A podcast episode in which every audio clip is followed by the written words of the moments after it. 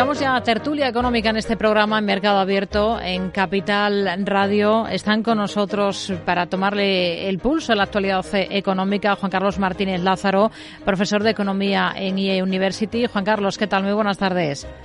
Eh, buenas tardes. Nos acompaña Javier Domínguez, gestor de Auriga Bonos. Hola Javier, ¿qué tal? Muy buenas tardes. Hola Rocío, buenas tardes, ¿qué tal? Y está con nosotros también Miguel Ángel Robles, CEO de Business Plus. ¿Qué tal Miguel Ángel? Muy buenas tardes. Muy buenas tardes, Rocío. Bueno, vamos a comenzar hablando de macro, esa previsión de crecimiento de inflación que ha puesto sobre la mesa hoy la Comisión Europea para la economía española. Hablamos de un crecimiento del 1,4%, son cuatro décimas por encima de la anterior previsión, la de otoño, y de una inflación que baja estiman hasta una cota del 4,4%, también cuatro décimas eh, en este caso eh, por debajo de lo que se estaba esperando en noviembre pasado. No sé qué le parecen los datos, eh, la fotografía. Vamos a comenzar por Juan Carlos, por ejemplo pues me parecen positivos en el sentido de que todo lo que sea sumar crecimiento económico y alejar los nubarrones de un estancamiento o una recesión, creo que es positivo para que la economía española vaya recuperando y pueda recuperar de una vez el nivel de actividad pre-COVID. Por tanto, pues bienvenidas a esas noticias que encajan dentro de esa mejoría que estamos notando eh, desde la última parte del año y principios de este, pues básicamente debido a ese aflojamiento en los precios energéticos, petróleo, gas, electricidad, que están dando un margen de, de oxígeno a las economías para evitar ese estancamiento o esa recesión que se pronosticaba o esos niveles bajos de crecimiento que se estaban pronosticando no hace mucho. O sea que me, me congratula ese tipo de noticias. Ojalá siga mejorando esas esa previsiones de crecimiento y al final pues la economía española crezca más de lo que de ese incluso de ese 1,4. Previsiones de, de crecimiento de las que ha hablado también esta jornada el vicepresidente del Banco Central Europeo, Luis de Guindos en Onda Cero, constata esa evolución económica que va mejorando. En los últimos dos meses eh, se ha modificado la percepción que tenemos de la evolución de, la economía. Eh, ya hemos tenido, tenemos datos del, último trimestre del año pasado y con un crecimiento muy pequeño, muy, muy, muy ligero, del 0,1, pero no hemos entrado en una tasa de crecimiento trimestral negativa. Y para el primer trimestre de este año también nosotros estamos viendo que los indicadores adelantados ponen en manifiesto que vamos a tener una tasa de crecimiento ligeramente positiva. Javier, ¿hasta qué punto se permite ser optimista? Bueno, yo creo que vamos a disfrutar del momento porque llevamos eh, eh, un cúmulo de crisis y de malas noticias impresionantes, con lo cual vamos a disfrutar de esto. Sí que es verdad, yo casi me quedo más con el dato tan favorable de la inflación. Un 4,4 es mucho mejor de lo que podíamos pensar hace nada, ¿no? Es decir, lo del crecimiento. Es verdad que mm, eh, estos grandes organismos revisan cada dos, tres meses las cifras y pegan unos bandazos enormes. Quiere decir que ahora mismo es un bandazo favorable, veremos en la siguiente previsión. Pero yo creo que un 4,4 eh, es una buena noticia porque, en definitiva, los que lo estamos sufriendo de manera directa somos los precisamente los consumidores, ¿no? Estas subidas de precios tan enormes. Es verdad que eh, nos tenemos que centrar ahora a ver cómo salen las cifras de, de enero definitivas, porque ya, hemos visto, y de febrero más bien, hemos visto que está el subyacente final que tuvimos en enero, según el INE, era el siete y medio por ciento de la subyacente, que es elevadísimo. Vamos a ver si esto se va a ir acompasando es verdad que si miramos las cifras del INE del año pasado, del año 22, em, nos, adentramos ahora en el mes de marzo, que se hizo un 9,8 y luego ya tenemos eh, tres meses eh, a lo largo del año pasado que subimos del 10, que fueron junio, julio y agosto, que fueron por encima del 10% de inflación. Quiere decir que esas tasas tan elevadas el año pasado harán que la comparativa o el acumulado año contra año de este año pues se vayan acompasando, con lo cual de momento muy bien. Sí que es verdad que aquí la importante es la de la media europea, que es la que mira el Banco Central Europeo, que es el que en definitiva mm. eh, marca nuestros destinos. Pero de momento disfrutemos del caso y ya veremos las siguientes evaluaciones. Es verdad que el turismo en España está tirando muchísimo y mm, hoy de hecho salía la noticia que se ha recuperado el nivel de tráfico aéreo de pre COVID, de manera que estamos en un momento bastante interesante. O sea que a disfrutar el momento. Ojo en todo caso que hay riesgos. Se ha encargado de destacarlo Paolo Gentiloni, comisario europeo de Economía. Una posible inversión de esos descensos no puede descartarse en el contexto de la tensión geopolítica que se está produciendo. La demanda externa podría resultar más robusta después de la reapertura de China, lo cual podría elevar de nuevo la inflación. Especialmente el año que viene existe el riesgo de que las presiones sobre los precios, a medida que la presión de los precios se hace más fuerte y más tenaz de lo que esperamos. Bueno, no hay que lanzar las campanas al vuelo y desde la propia Bruselas se nos recuerda, Miguel Ángel. Sí, bueno, y es que así debe de ser. Hay que tener en cuenta de que volvemos otra vez al punto de partida, ¿no? Al origen de todo. Eh, los grandes problemas no se han solucionado y como no se han solucionado los grandes problemas, pues bueno, pues ahí están.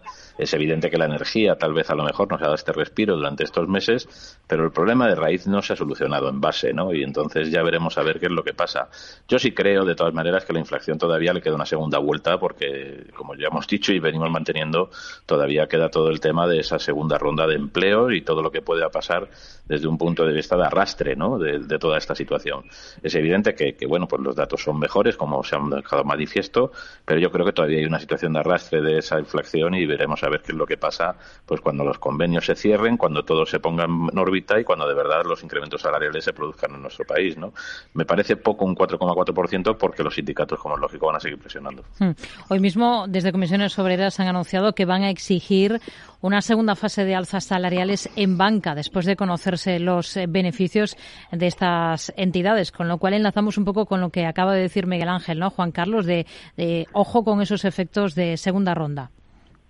Sí, ojo con los efectos de segunda ronda porque son muy peligrosos y ya tenemos unas pensiones que han crecido al ocho y medio eh, y tenemos ahora esa presión que puede haber sindical para que, eh, bueno, pues los trabajadores vean incrementados sus salarios, lo cual, bueno, pues puede paliar la pérdida de poder adquisitivo que han tenido durante 2022, pero que es un riesgo, como muy bien decía Miguel Ángel, para que se produzca o para que la inflación sea más difícil de desterrar de la, de la economía y es absolutamente necesario hacerlo. Por tanto, pues esas, esas eh, digamos, esa noticia que hemos conocido de que como los beneficios de la banca han sido altos, vamos a pedir más incrementos salariales, pues no creo que sea eh, o que esté la línea de donde deberían ir las cosas en los próximos meses. Hay que acabar con la inflación eh, para tener un crecimiento sostenido y robusto pues a partir de 2024. Hmm.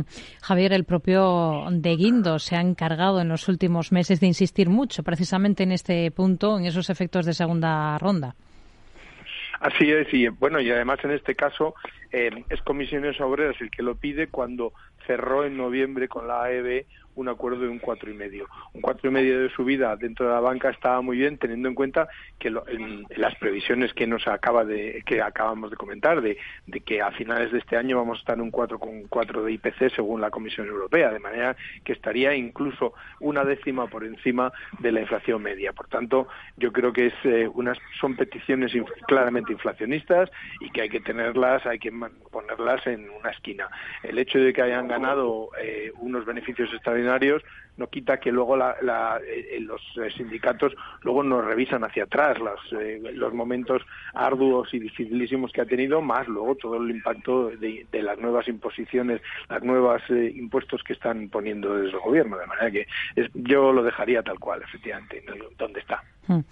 Bueno, vamos a cambiar de, asunto. ¿Qué le parecen esas peticiones que ha puesto sobre la mesa FEDEA en las últimas horas? Eh, Miguel Ángel pide sustituir las rebajas de impuestos en energía y alimentos por ayudas directas y ayudas selectivas.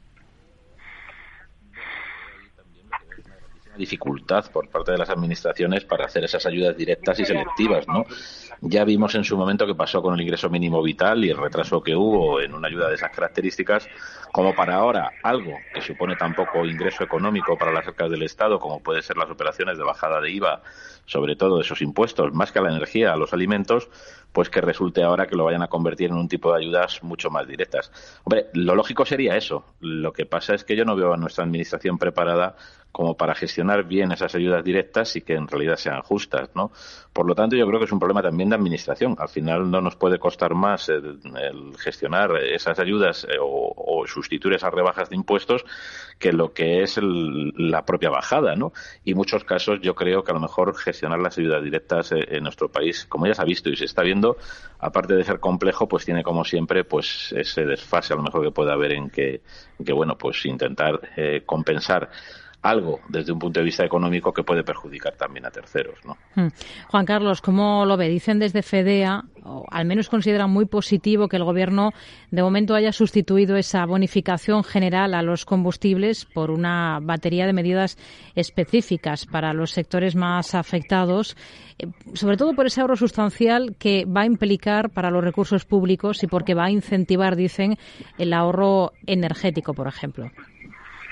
Bueno, vamos a ver, eso está muy bien, pero eh, el ahorro energético, si lo querían haber incentivado, podrían no haber puesto las ayudas en verano como las pusieron. Ahora hablan de ahorro energético y hablan de una mayor justicia cuando han estado haciendo una medida que era eh, disparar o matar moscas a cañonazos. Una rebaja de 20%, fenomenal. Yo me he beneficiado de ella desde principios del verano para mi coche, para mi moto, pero en el fondo es cierto que probablemente ese tipo de rebaja tiene que haber sido mucho más selectiva para aquellos verdaderamente que lo necesitaban, porque ese tipo de, rebaja de 20 céntimos es cierto que ha eh, tenido un coste importante para las arcas públicas y además eh, efectivamente no ha producido el ajuste en el consumo que producen las las, eh, las subidas de precios y que es lo, bueno de que el mercado se vaya ajustando.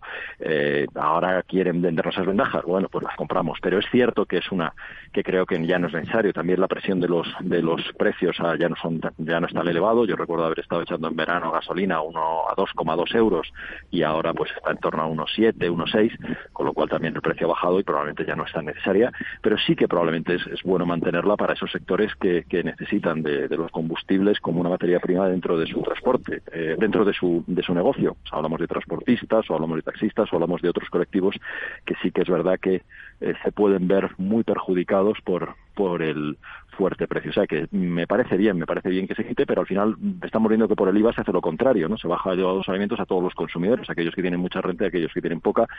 Y realmente, además, ese tipo de bajadas de IVA, yo soy bastante escéptico de que al final eh, lleguen al consumidor final y no aumenten los márgenes del, del distribuidor o del vendedor final, como normalmente suele ocurrir.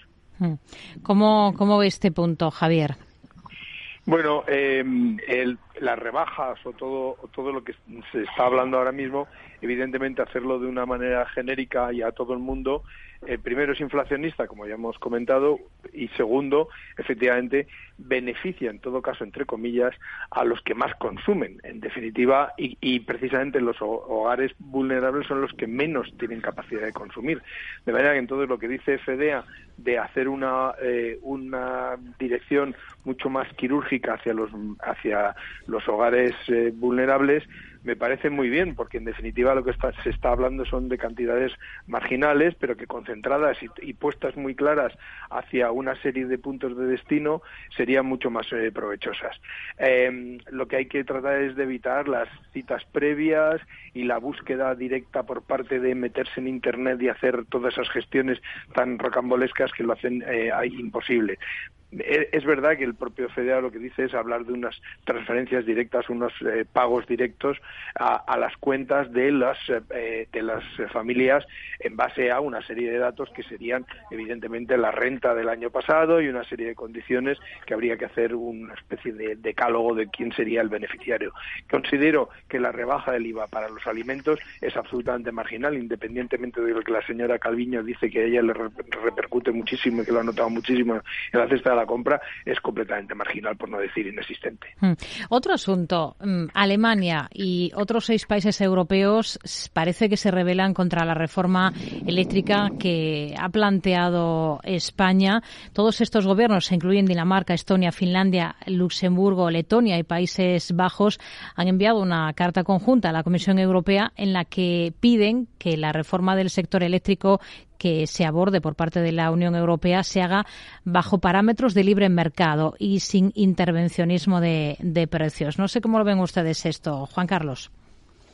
Bueno, es cierto que tiene que haber eh, el libre mercado es que al final que produce los mejores ajustes y el que produce los menores precios y beneficia más a todo el conjunto de consumidores. Por tanto, todo lo que es la, la, regulación estricta por parte de los gobiernos no es buena. Pero también hay que creo que nosotros, por un, sistema de fijación de precios en el mercado eléctrico, hemos estado penalizándonos excesivamente en Europa eh, por la subida del precio del gas. Está muy bien que si el precio del gas sube, pues haya que pagarlo, por supuesto, y para eso está el mercado. Pero lo que no tiene mucho sentido es que la subida del precio del gas acabe afectando también o acabe produciendo un una mayor remuneración para otro tipo de energías, como son energías que ya están la hidráulica o la eólica, que pueden estar ya totalmente amortizadas y que tienen unos costes de generación muy distintos. Entonces yo creo que eso al final, ese sistema que hemos tenido, lo único que ha hecho es perjudicar la competitividad del tejido productivo europeo eh, y eh, hacerle mucho daño y también encima ser una carga punitiva para las familias. Entonces, me parece muy bien que se reforme el mercado, el mercado eléctrico, de acuerdo a criterios de oferta y demanda, criterios de mercado, pero ojo, tampoco nos pongamos a buscar eh, mecanismos que lo único que hagan es, en un momento cuando un combustible como es el gas se, eleva de precio, por la circunstancia que sea, hmm. pues que nos perjudique como nos ha perjudicado. O sea, yo creo que es absurdo y es pegarnos un tiro en el pie, como digo, a la industria europea y a los consumidores europeos. Miguel Ángel. Bueno, yo creo que estos países también apuntan algo que es la importancia de lo que son las inversiones de futuro, ¿no? Hay que tener en cuenta de que una gran reforma de estas características como la que se plantea, pues probablemente lo que tenga más futuro es ver cómo, cómo podemos llegar a otro tipo de consumo desde el punto de vista de energías y por lo tanto ese mix que, comentaba ahora mismo Juan Carlos, pues no, no se vea tan perjudicado, ¿no? Lo que está claro es que parece que la intervención asusta un poco a la inversión y obviamente pues en ese sentido si hay intervención mm, puede ser que no haya inversión. Yo en eso sí estoy de acuerdo con estos países en que cuidado con las intervenciones en los mercados que probablemente asusten a los inversores. Nos quedamos en tiempo Miguel Ángel Robles Juan Carlos Martínez Lázaro Javier Domínguez. Gracias y hasta la próxima. Gracias.